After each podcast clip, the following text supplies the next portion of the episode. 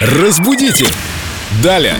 Сегодня о медовом месяце мы хотим поговорить с Викторией Поляковой, нашим культурологом, знатоком русского языка. Привет, Вика. Привет, друзья! О, этот сладкий медовый месяц. Люди только поженились, и целый месяц сладости, неги любовной принадлежит им. А французы говорят, что второй месяц обычно полынный. На контрасте. Ух, Поэтому их романы длятся так недолго, наверное, да? Ну, чтобы не доводить до полынного горького месяца. Давайте поговорим все-таки о сладком медовом месяце. Откуда произошло это выражение? Да, у него действительно очень интересная история, потому что э, связано это выражение с обрядом, когда на свадьбу изготавливали специальный слабоалкогольный питный мед. И новобрачные должны были его пить в течение 30 дней и больше ничего. Ну, то есть никаких других крепких напитков они не могли пробовать. Мгм.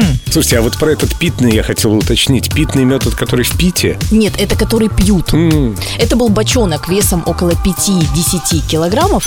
Говорили, что это старинная технология, по которой готовили такой питный мед. И готовился он не один год при невысоких температурах. Ну, то есть он такой, как глинтвейнчик такой. Наверняка еще и с травами, с афродизиаками. Да. Наверняка. Жаль только, что так мало. Все тебе мало. Вик, спасибо тебе большое за такую интересную историю о медовом месяце. Устроила нам медовые три минуты. Спасибо, ждем тебя снова. На здоровье, дорогие мои. Разбудите! Далее!